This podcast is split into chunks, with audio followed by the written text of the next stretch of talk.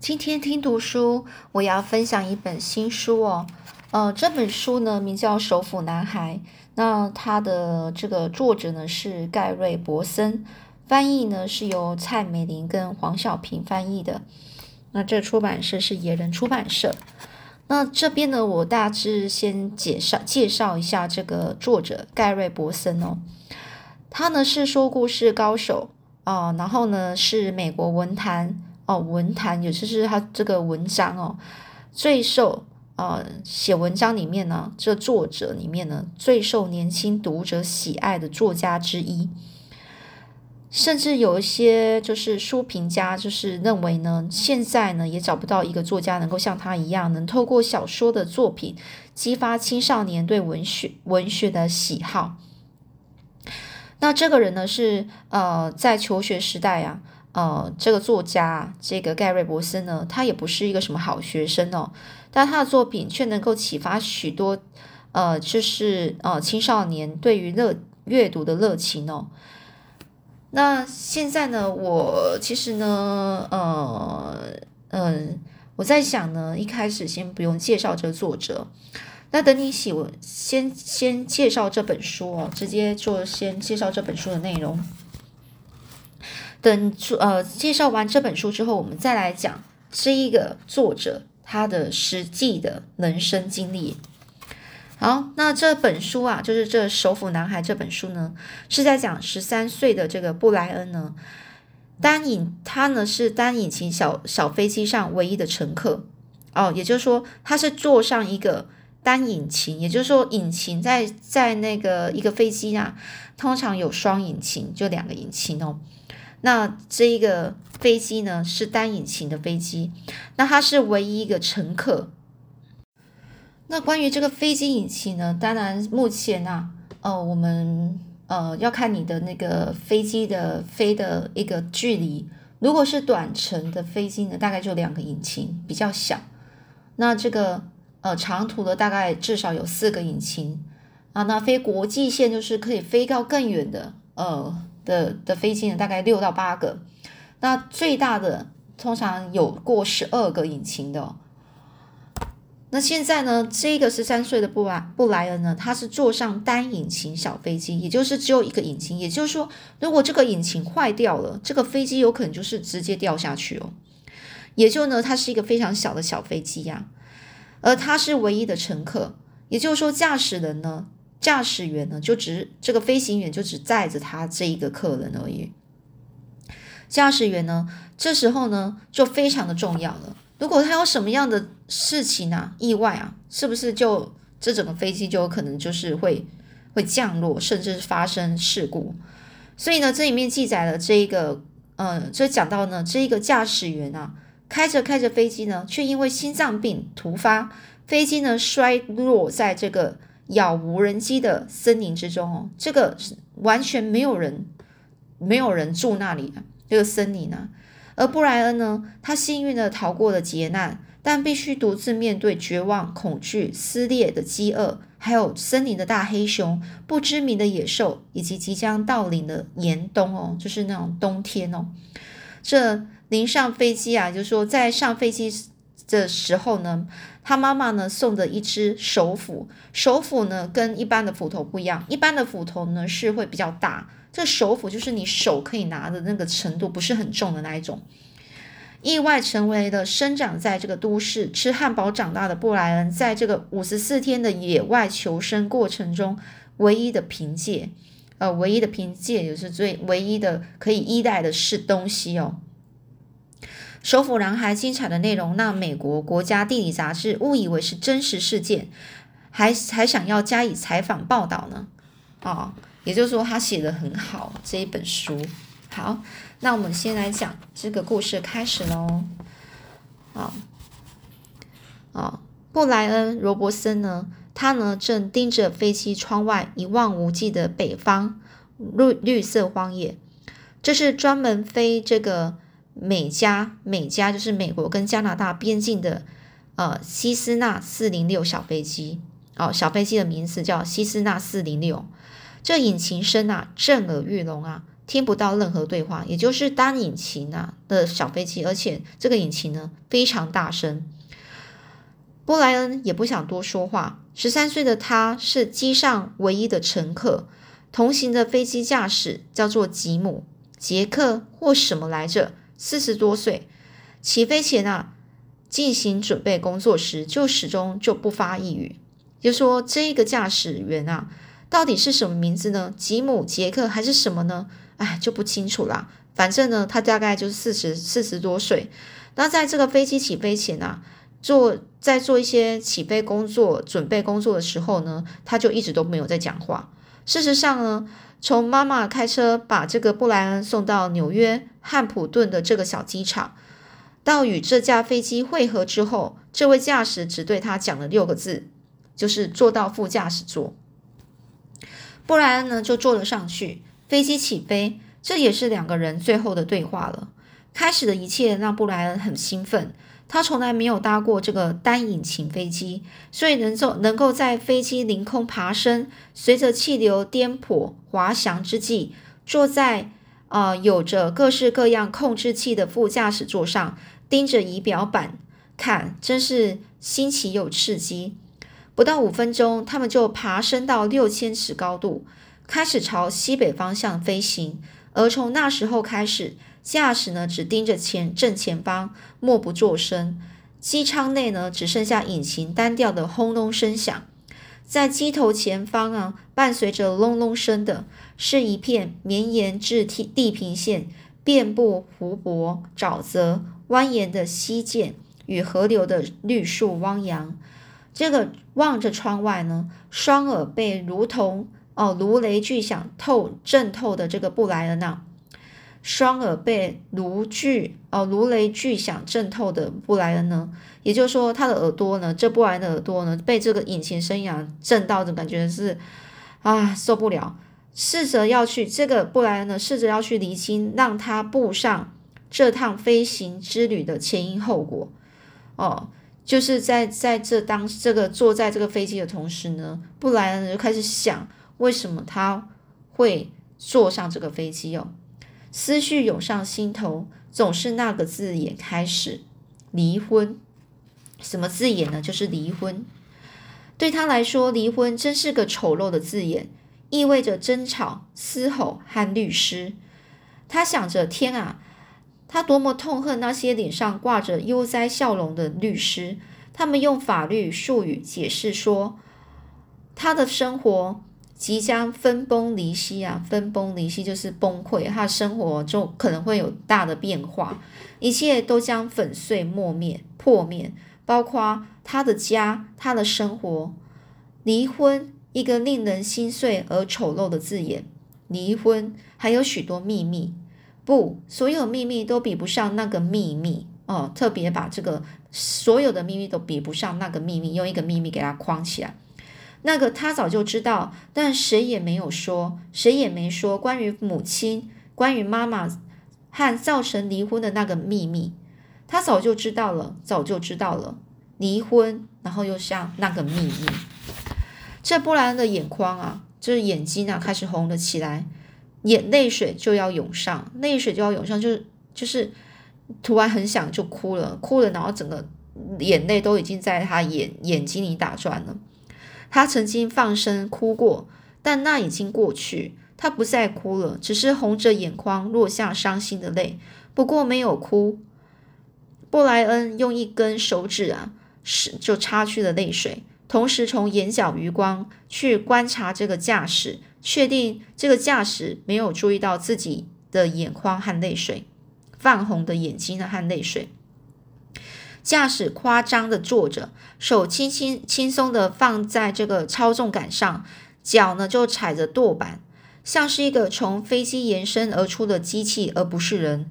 眼前的仪仪表板上有各种摆动、闪烁不停的转盘、开关，还有量表、旋钮、拉杆，还有柄肘、灯号和把手。布莱恩一样也都看不懂。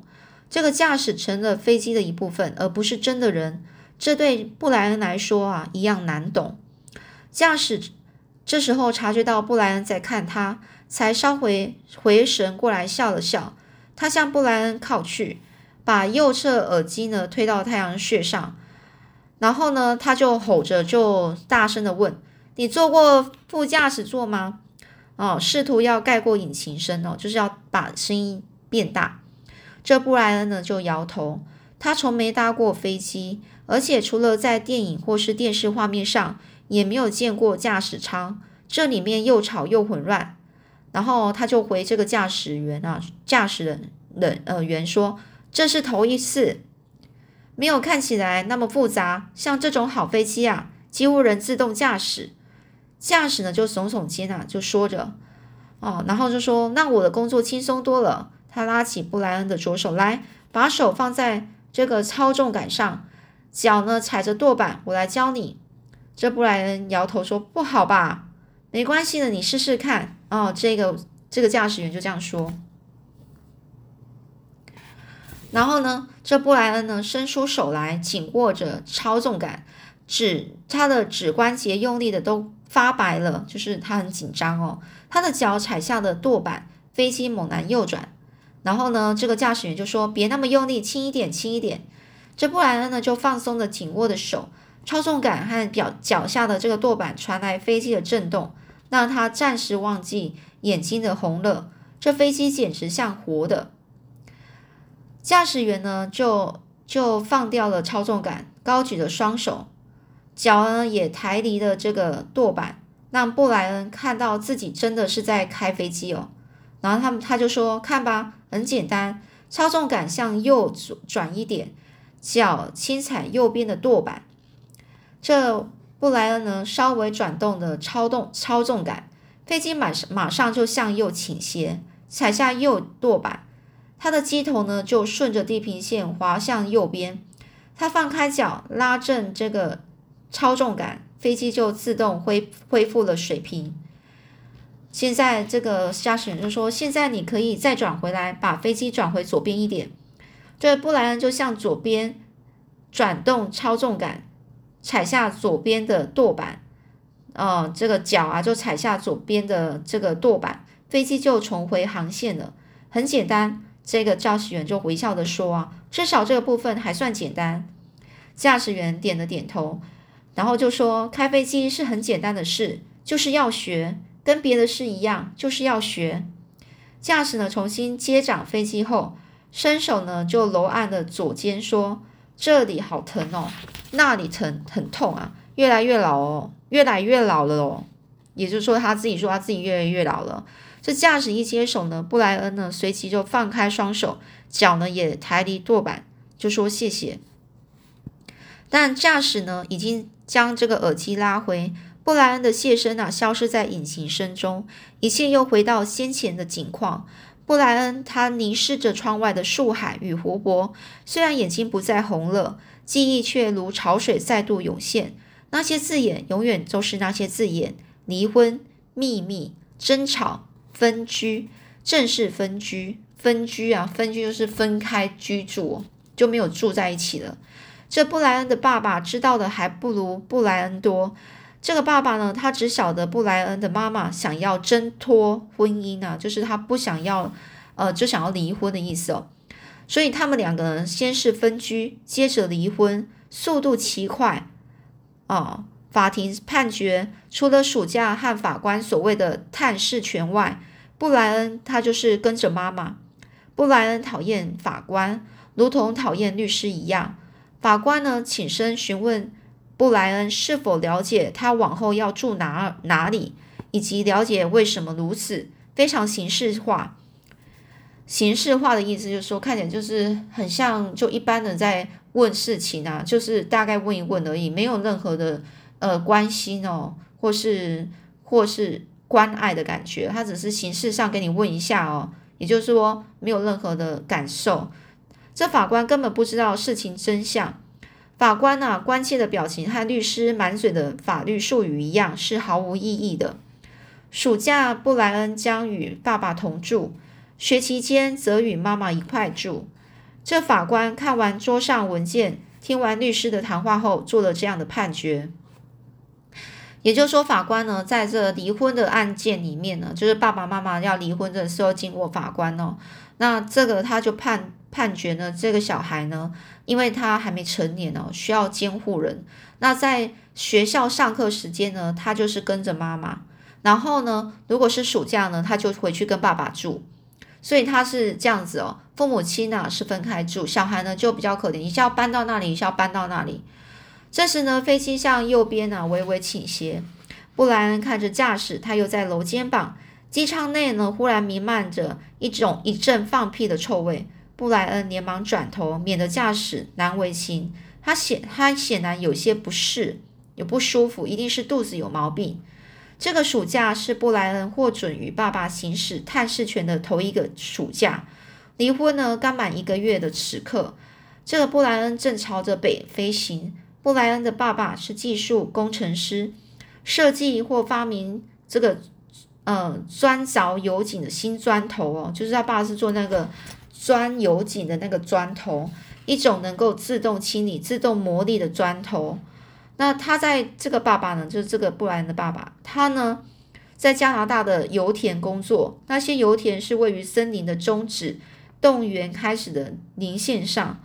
这次北非呢，布莱恩就从这个纽约带了一些钻井设备，设备绑在飞机后面，在驾驶所说的救生包湿布袋旁，救生包中有紧紧急救助的装备，以防万一，他们必须紧急迫降。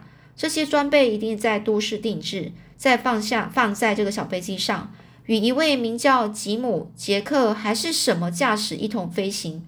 这位驾驶果然是个不错的人。还让他学开飞机呢。不过臭气可就不好了，臭味不断充斥机舱。布莱恩又看了驾驶一眼，发觉他正正从这个肩膀一直揉搓揉到左臂，同时放出更多臭屁，脸部呢也都抽搐着。这个布莱恩心想，大概是先前吃的东西在作怪吧。布莱恩的爸妈妈从这个城里开车送他到这个汉普顿，与这架为了。载运载运这个钻井设备而飞来飞来这个汉普顿的小飞机汇合，那是一段漫长而沉默的车程。哦，和此刻从这个机窗向外凝视一样，布莱恩就坐在车内啊，凝视着窗外两个半两个半钟头。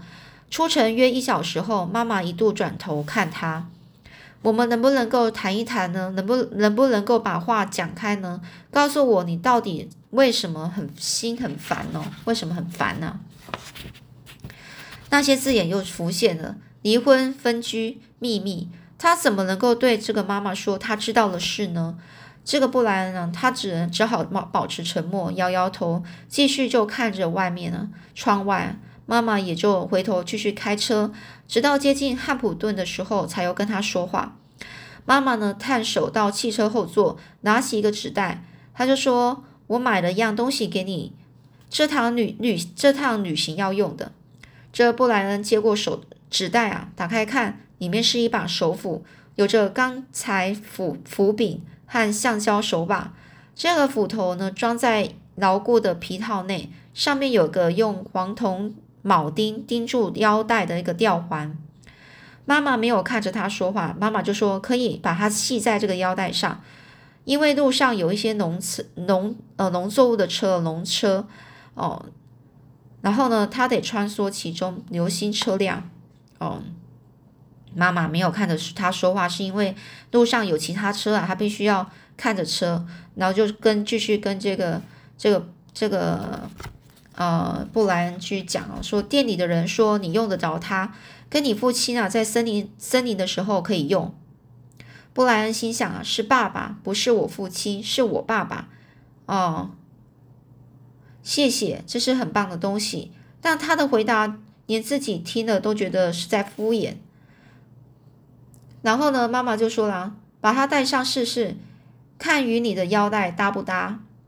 这正常情况下，他会说不要，他会说在腰带上系着手斧啊，太太假仙了，太假了，他才不要。那是他在正常状况下会说的话。可是妈妈的声音很脆弱，就好像一碰就会破碎。